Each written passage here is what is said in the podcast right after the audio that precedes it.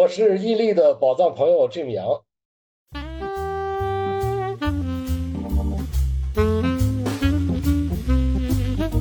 伊利是我的高德地图。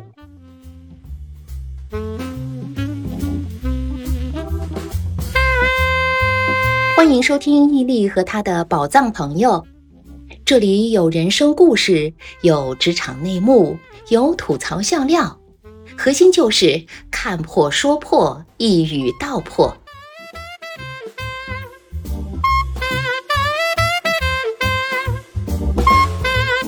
朋友关系类型多样，有的呢是思想交流伙伴，带着点严肃；有的是八卦分享对象，带着点不正经；还有的呢，见面了互相打趣斗嘴，带着点亲昵。杨朝辉就是这一类的朋友，他形容我是高德地图，一定有他的原因。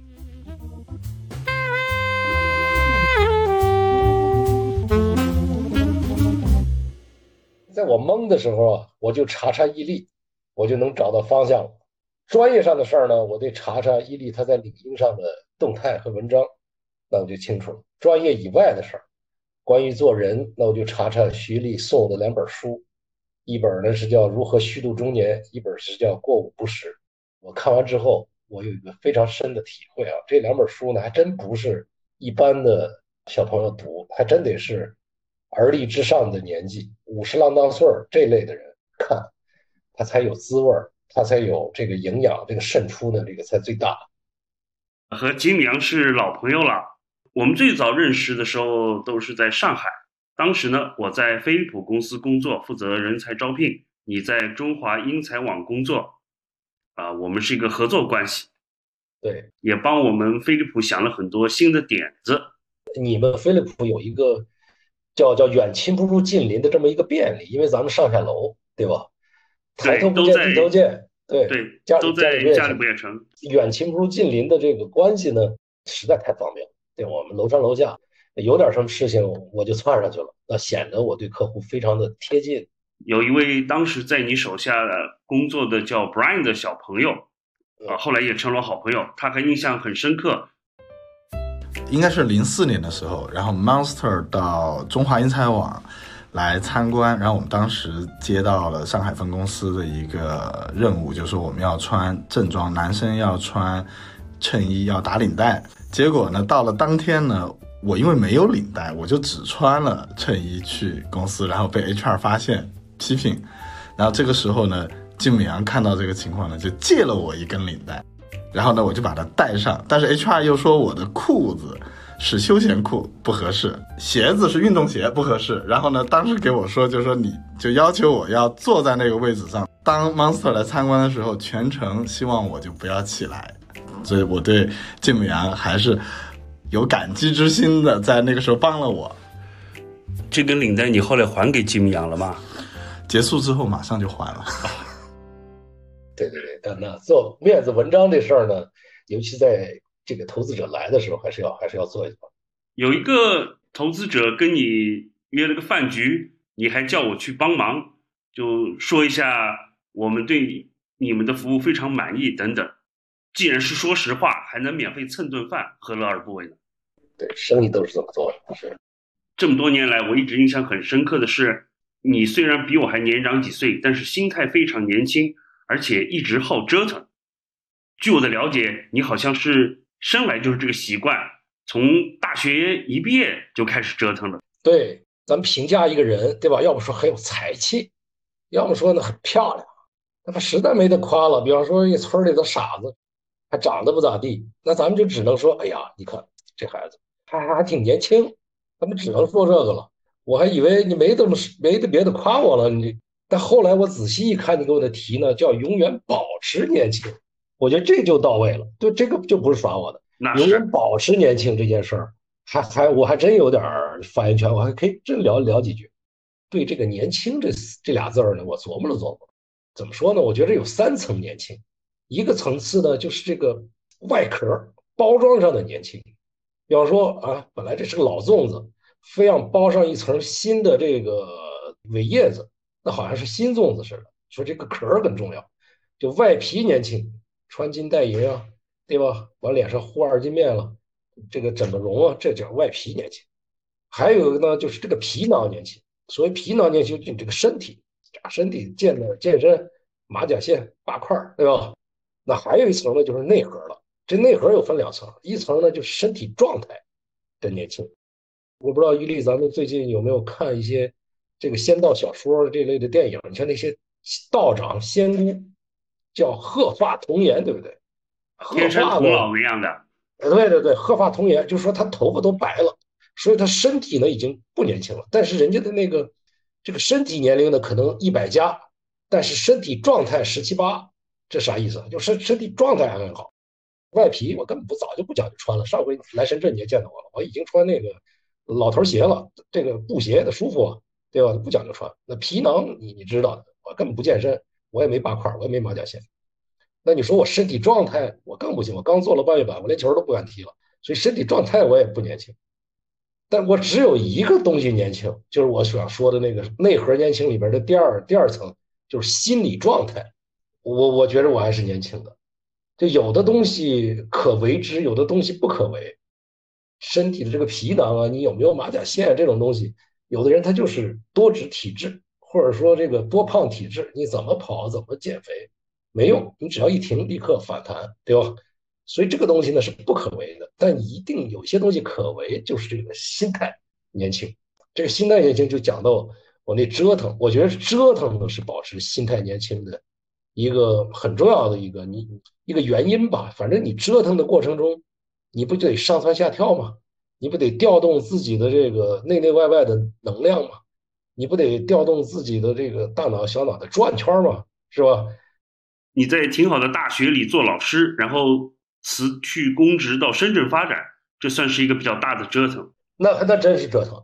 说实在的，我我我那个年代啊，就是说大学教职。并且还是一个相当不错的大学，那这个事情呢，已经相当于是人生成功了。对年轻人来讲，对吧？无论从社会地位和这个家里边的这个父母，就说：“哎呀，孩子有出息了。”所以我觉得，我从大学到深圳这第一步呢，就已经是很大的一折腾了。从体制内到了沃尔玛这种外资企业，从这个按部就班的这种上课备课，享受寒暑假期，到一个。几乎这个连轴转的卷来卷去，我觉得这个折腾呢，这是我的第一步，那也是开启了我进入真正的职场、真正的商业社会里面的第一步吧。我大学里边是教英文的，然后到了沃尔玛呢是做政府关系，那完全这个崭新的局面，完全崭新的挑战，完全崭新的这个同事，包括跟上级下级这通折腾呢，我有俩体会哈，伊利，第一个体会呢。就是个北方人到了南方，这是一个全方面的挑战。这个无论是气候环境，还有这是饮食习惯，听不懂广东话，一开始那那难受的要命。你知道那时候，因为那时候我跑到那个质监局，还有这个消防，呃，消防许可证什么的，那窗口他就不跟你讲普通话，我吭哧了半天。我我最后我想了个办法，我拉着我同事，他是广东人，我说你你给我翻译。好家伙，人家同事还说你你你的工资分一半吧，我说我请你吃饭，我请你吃猪肚鸡算了。折腾啊，其实你把它拆开来就是两方面，就是你有学习能力，嗯，你才能折腾。你到了广东，不是所有北方人到南方都能适应的，你就是属于适应下来，那这肯定就是你学习能力，你能找到方法。还有一个，我觉得我们俗话说叫瞎折腾嘛。就是这个折腾，这个努力，这个奋斗，它方向有问题，搞了半天，最后就原地打转，甚至是往回倒退。那你是一直方向很明确，知道自己要什么，并且为之去奋斗努力，这才是好的折腾。对，谢谢你夸奖我，我其实也算歪打正着。我的工作的前几个、前两个工作呢，还真有点瞎折腾。这个事儿呢，我觉着我慢慢梳理出来一个东西，是什么东西呢？就是人呢。要有自知之明，我们不是这个一手遮天的神仙，我们是凡夫俗子。凡夫俗子呢就有局限。那我其实说白了，我一开始呢是有点斗气置气，从学校里一气之下离开学校了。具体就不讲了。那有点一时冲动。其实我没有任何的这个求知的经验，但唯独有一样东西让我顺利的通过了面试，就是我会说英文。那其实这个工作呢，它也不需要我太有专业的零售业的知识和这个相应的这个商业管理的经验。那只要能讲英文，你又能跑腿办事儿，对吧？政府关系、政府事务办理，那你回来能够写报告汇报啊，跟内部的各个项目的 leader 能够沟通。那后来呢，我后边几次折腾，哎，其实也就是在我又懂英文。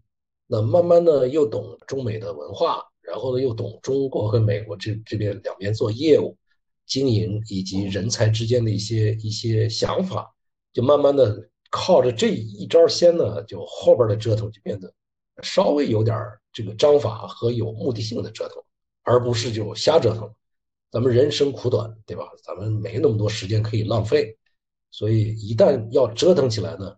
一开始可能摸不到，那后来呢？要快速的这个找到自己拿手的那么一两招吃遍天，所以咱们就可以有目标的折腾，要把这个折腾变得有效率。折腾来折腾去呢，在沃尔玛其实挺不错的一个平台。一九九六年的八月二号，在沃尔玛中国的第一家上门会员店就在深圳开业了。呃，我我不能说我有多大的贡献吧，反正所有的相关的政府的证照都我办下来。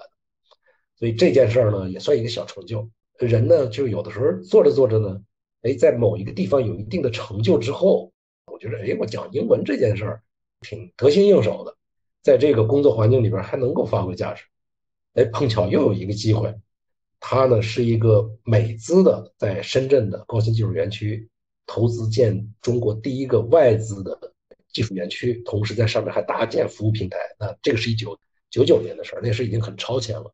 相当于又有园区的投资，又有企业的孵化，又有商业的服务，所有这些东西，我就又跳到那个平台，在那个平台里面呢做了两年，然后呢去看了很多国内不错的这个投资项目，然后其中呢就看了一个赛道，那时候呢中华英才网、智联招聘、前程无忧都是在九九年左右前后成立的，所以那时候就认识了中华英才网的创始人张建贤先生，我觉得哎这个东西互联网。这玩意儿能够放大很多东西，能把这个实体的放到虚拟空间，能把这个线下的招聘会搬到网上，八点开门，呃，下午五点关门这件事儿变成二十四小时不落幕，我觉得这事儿变得就很有意思。所以呢，就从这个我那个投资的平台又搬到了中华英才网，中华英才网是我做的相对比较深的一个垂直的一个赛道了。我从二零零二年开始入这一行。那你现在一看，过去二十年了，咱们俩认识二十年。呃，这二十年里边呢，可以有两个阶段哈。第一个阶段是英才网阶段，第二个阶段呢是 Monster 阶段。呃，Monster 收购了英才网之后，我就去了美国。从这个二零零四年到二零一三年，这十年将近十年的时间，我们都在美国。那在美国呢是做国际业务，就是把我的优势可以发发到极致。在美国这十年呢，打开了很多的思路，包括。中国的公司如何进美国市场？美国的公司如果进中国，人才经营怎么做？市场战略怎么做？这个品牌经营、雇主品牌、人才，这所有的东西，其实我完全可以在美国就一直在 Monster 那干下去了。那时候做了总监级别，呃，美国白领是够得到了。中国的市场比美国的市场潜力大了，因为它是后发展，所以那时候我就翻过头来看，就是中国的招聘市场。他一直还会就是这个招聘网站吗？然后有没有其他的机会进行行业的升级呢？所以那时候 LinkedIn 就找到我。他其实二零一二年、二零一三年年初都找了两次，最终的第三次他们把我说服了。他说：“将来呢，我们要把社交招聘引到中国市场去，机会你跟我们一起重新开创这个。”我一听这好啊，这个我又懂招聘网网站这样的业务，社交招聘呢又是一个非常新的东西，所以二零一三年我就从。美国就先到香港或者回北京，就做这个顶音中国，又做了九年时间，所以这就是我在这个人力资源服务这个领域，尤其是招聘服务、社交招聘这个服务领域的过去的二十年的经历。所以我就在二零二二年的一月份，我就加入一家美国的这个呃营销技术公司，也是负责他们中国的这个销售业务。中国的品牌出海，中国的电商出海和中国的这个服务出海这个领域，这是大势所趋。这个领域里边接触到的企业里边的人呢，就不再是人力资源团队了，而是产品团队、营销团队、品牌团队，就更加一线，更加贴近业务的前沿，呃，也在这个赛道上继续在深耕。所以我觉得这个折腾呢，要有一定的方向，要折腾呢，要一直保持一定的好奇和一定的这种学习的这种意愿，才能够让你在这个过程中呢一直忙着，一直在高度运转着。那个时候你的上上下下生心理状态、身体状态都会保持一个年轻的状态。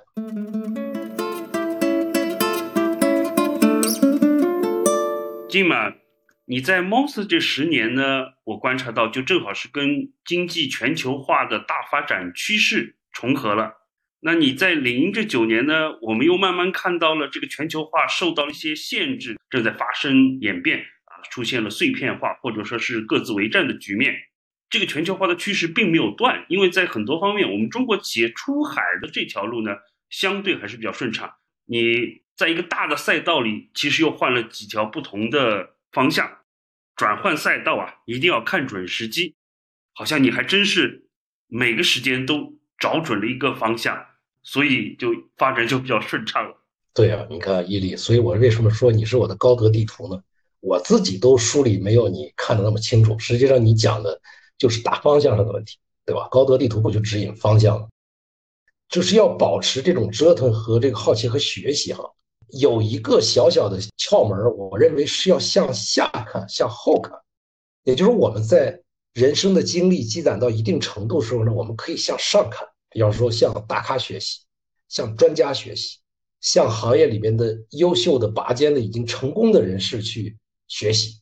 我的做法呢，向后边看，向后起之秀看，向年轻后生们看，跟他们一起玩，多花时间呢。去一起共建一些东西，或共创一些东西，撸起袖子来跟孩子们一块玩。包括我踢足球，我踢了四十年，一直都是跟年轻人一块玩。我觉得这个时候呢，用这种方法，用这种打法，跟年轻人一起去做一些事情，可以让他们的新鲜的思路和他们的视角快速的融入一些新的想法和思路。同时呢，还有那种 energy，就是孩子们身上他带着一种。初生牛犊不不畏虎那种冲劲儿，它是可以感染你的，它是可以带动你的，不知不觉中呢，让你静音到那样的一种气氛和环境里面，你不知不觉的也能够把你的潜能给调动和启发出来，跟他们一起去好奇，跟他们一起去折腾。当然了，在那个时候呢，要稍微 smart 一点，把把自己的方向，同时也替他们稍微点点方向，觉得这是一个。保持年轻的一个一个很好的一个玩法，在领英时代，你负责了好多中国本土的大客户，那你服务他们的时候有什么学习的心得呢？大客户这个无论是他们的这个组织结构，还有他们的年龄层次，首先他的这个平台大，并且它的流动性大，它的每年的这个校招招那么多人，就是他们的年轻的血液补得快。所以他一直会有这样的一个相对比较年轻的这样一个团队，那跟他们打交道呢，我觉得有两点啊。第一个呢，呃，要放下自己的架子，不不能不能真的是把自己当专家，说哎，我来告诉你这个社交招聘怎么怎么样，而是真的要放下架子来，从他们的视角说社交招聘这个怪物到底是什么，用用怪物的心态呢去看，我自己认为它并不是怪物的一个东西。第二一个要撸起袖子来跟他们在一个战壕那个。那个视角是平行的，而不是我的视角高或者是低，要跟他一个平行视角，是看到同一样的挑战和同样的问题。那只要有挑战、有问题找出来了，大家一起共享或共同解决这个挑战和难度，那这个事情大概率会做成。我觉得这两个两个体会吧。呃，领英打的就是社交招聘这个品牌啊，非常好的一点是大家身体力行。所有的领英员工都自己很热情的在上面社交，而且还招来各方的人才。我就是在晋阳的推荐下加入了领英的写作的这个写手团体，领英的平台给予扶持，得了好多荣誉吧，最强音啊，最强档案啊这些。就曾经有一阶段，这个职场社交是搞得红红火火的。对，其实这件事儿，我想我记印象特别清楚，我邀请你。在领英上开账号，我记得咱们一五年呢，在领英上把你的账号进行这个运营，不到一七一六年的时候，那你的粉丝破了一百万，然后呢，获得了领英行家的称号，包括领英最强音和各种各样的这个相应的领英的这种认可。而我自己呢，也在二零二零年也获得了这个领英所有的员工三百零六个人，我是唯一一个被评为领英行家的这样的一个，自己呢在上面发了四十篇文章，写了二百零六个动态，参加了领英很多的活动。因为领英本身它是一个职业社交平台，非职业的社交平台上，大家分享的是碎片化的生活感受。在领英这个上面呢，我相信，呃，伊利你自己在你的这个内容运营上面，你是有倾斜和这个侧重的，基本上都是以专业、职业和这个行业的话题为主的。我觉得这是领英的这个平台的特性。这个大发展的年代里边，从一五年到一九年这段时间。通过对用户的这种激活，让他们更多的互动，尤其是在个人这个账号的这种经营上面，包括写文章啊、发动态啊，包括去拉动一些社群的活动，包括线上线下的一些联动，这些打法呢，都让领英这个职业社交平台它的这种真正的价值有了凸显。在一五年到一九年这个时候，那个会员增长的这个是非常快的。从我刚从香港回来。那个时候，领英中国的注册用户只有四百万多一点，到现在已经是五千五百万了，十年还不到呢，都已经这样一个量级的这个翻番了。那同时，这里面有很多像易利这样的重度用户，他们在上面经营自己的人设，经营自己的职场的形象，经营自己的这个职场的人脉，做相应的这种价值的勾连。我觉得这个是领英真正的价值。虽然我离开领英了，但对这个平台呢，我还是。这个抱着一个是感恩的心态，非常深入的对领英这种商业模式的一种认识，同时呢，也结识了很多非常好的客户。领英上的网友，职场上的这种思想碰撞、信息交互以及知识互换这方面呢，是很有收获的。我觉得这是第二个、第三一个领英对我来讲呢，它是一个还有很多可以深挖价值的一个平台，包括上面企业在上面做品牌的运营。企业在上面做商机的运营，还有企业在上面做客户管理、生态圈的管理方面的运营等等。真的很遗憾啊，由于商业考量以外的原因，领英最后是被迫在中国市场放弃了这个社交的功能。相对来说，这是一个范畴的窄化，也失去了一些对用户的吸引力。对这一点呢，是真的蛮遗憾的。但是呢，呃，咱们要抱这个积极的心态。好消息是呢。就是领英在中国之外仍然是还可以用，那也就是说，在职业社交这个范畴里边呢，领英它仍然保持着它这样一个独特的价值，我们仍然可以在海外继续可以经营职业社交。仅提到自己的一个特长，就是中美文化的一个交集啊，这我觉得定位是非常准确的，跟你在美国的 Monster 的十年工作也很有关系。对我在美国那十年呢，我那个部门。其实是 Monster 就收购中华英才网之后，印度收购了一家网站，然后在英国收购的这个网站，以及韩国，就把我们几个国家和地区他们收购的这个网站的一些，呃，他们认为还是不错的人，就带到了美国，成立了一个新部门，叫国际业务部门，跟美国的 Monster 销售团队一起，向美国的跨国公司兜售 Monster 的全球解决方案。然后呢，在全球的解决方案分别是中华英才网什么样的，印度什么样的，英国什么样的，韩国怎么样的。好，我们一个 total solution，在美国签一个单子，一个联系人，一个发票就可以得到全球的服务。对他来讲，他的管理的成本，然后沟通的成本都会降低。那翻过头来的呢，一些中国的大客户出海的时候要落地到美国去，落地到欧洲，落地到印度，那我们会跟。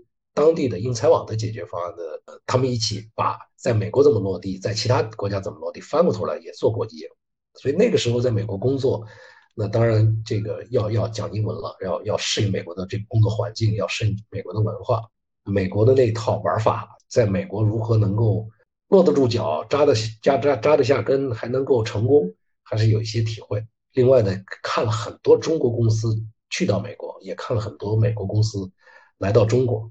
那今天呢，我又回到了一个更前沿的赛道上，是中国的这个电商也好，跨境的这种 APP 也好，就他们出海的时候的这个前沿的部分，品牌啊、营销啊，以及他们的这种市场占有啊、销售啊。现在中国企业出海啊，也是一个非常热门的话题。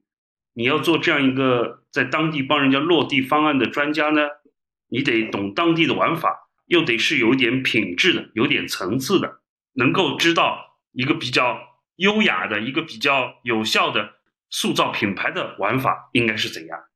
是的，是的，正在发生的一个最前沿的出海、跨境出海，这个中国公司出海，具体一点，中国跨境电商的出海，或者说更加具体一点，中国的新能源的汽车、新能源的这个装备 APP 在海外做社交、海外做各种各样的这种呃应用的这三大类的出海，它其实都需要不仅是做生意，还是要从长远来看建品牌，还要在长远来看建长期的这种后劲儿的持续的。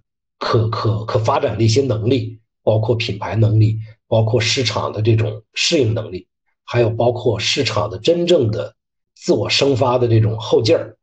当然，这里面就包括这个团队的本地化，当地跟这个优质的合作伙伴的这种合作的这种高度。你用了一个非常好的词叫优雅，其实那个优雅呢是很准确的，这个点明了这种玩法的这种高度。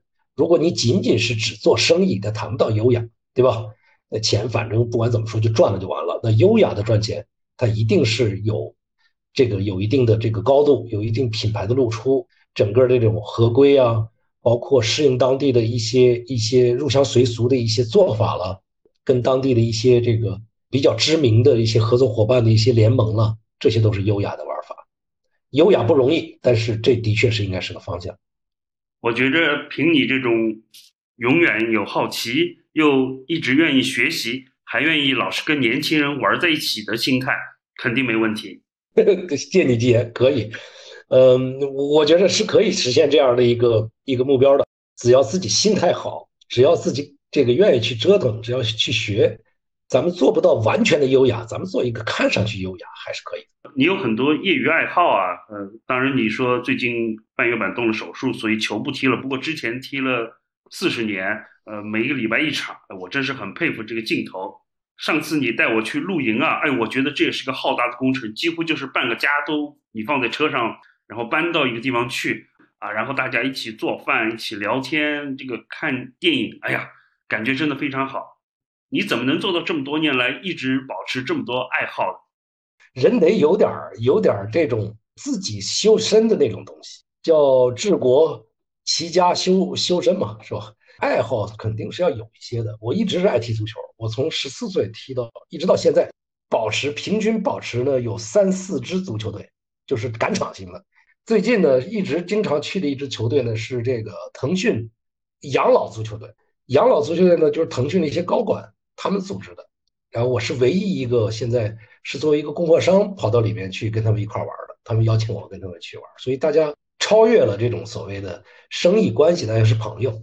线下还可以一起去踢足球玩。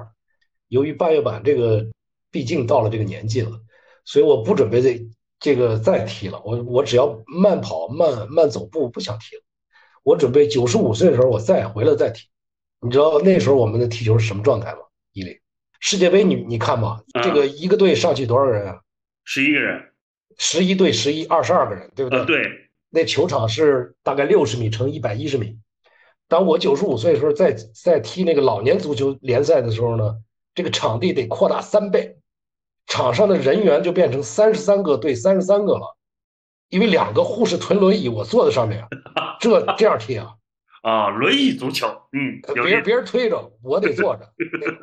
那时候我就是高德地图了，他妈往这边拐，往这边拐，射门，对吧？开玩笑，我觉得这个踢球还还是要一直踢下去。然后露营这件事儿，是因为我买了个越野车，我从来也不越野。直到有一次我参加了这个俱乐部的年会，我发现我这车还可以挂四驱，还可以在在非铺装路面上还可以爬行。到最后，我觉得这车里还可以堆一些个这个露营的装备，可以在这个大自然的这个环境里面，在星空下睡觉，呼吸新鲜空气，在鸟叫中醒来。这个爱好。给我最大的这种回报，就是能够贴近到自然里，很放松，很清空，并且呢是非常非常这个治愈的这么一个活动。欢迎你下次再来深圳，我还带你去啊。每次跟 Jim 聊天，都能感到自己被注入了一种能量，就是发现，哎，生活并不一定是那么枯燥的，完全可以找到新的很有意思的活动。生活当中还有很多未知的东西，还有很多很好玩的东西等待我们去发掘。只要我们有那颗永远保持年轻的心。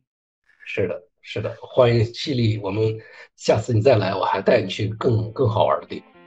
一言为定。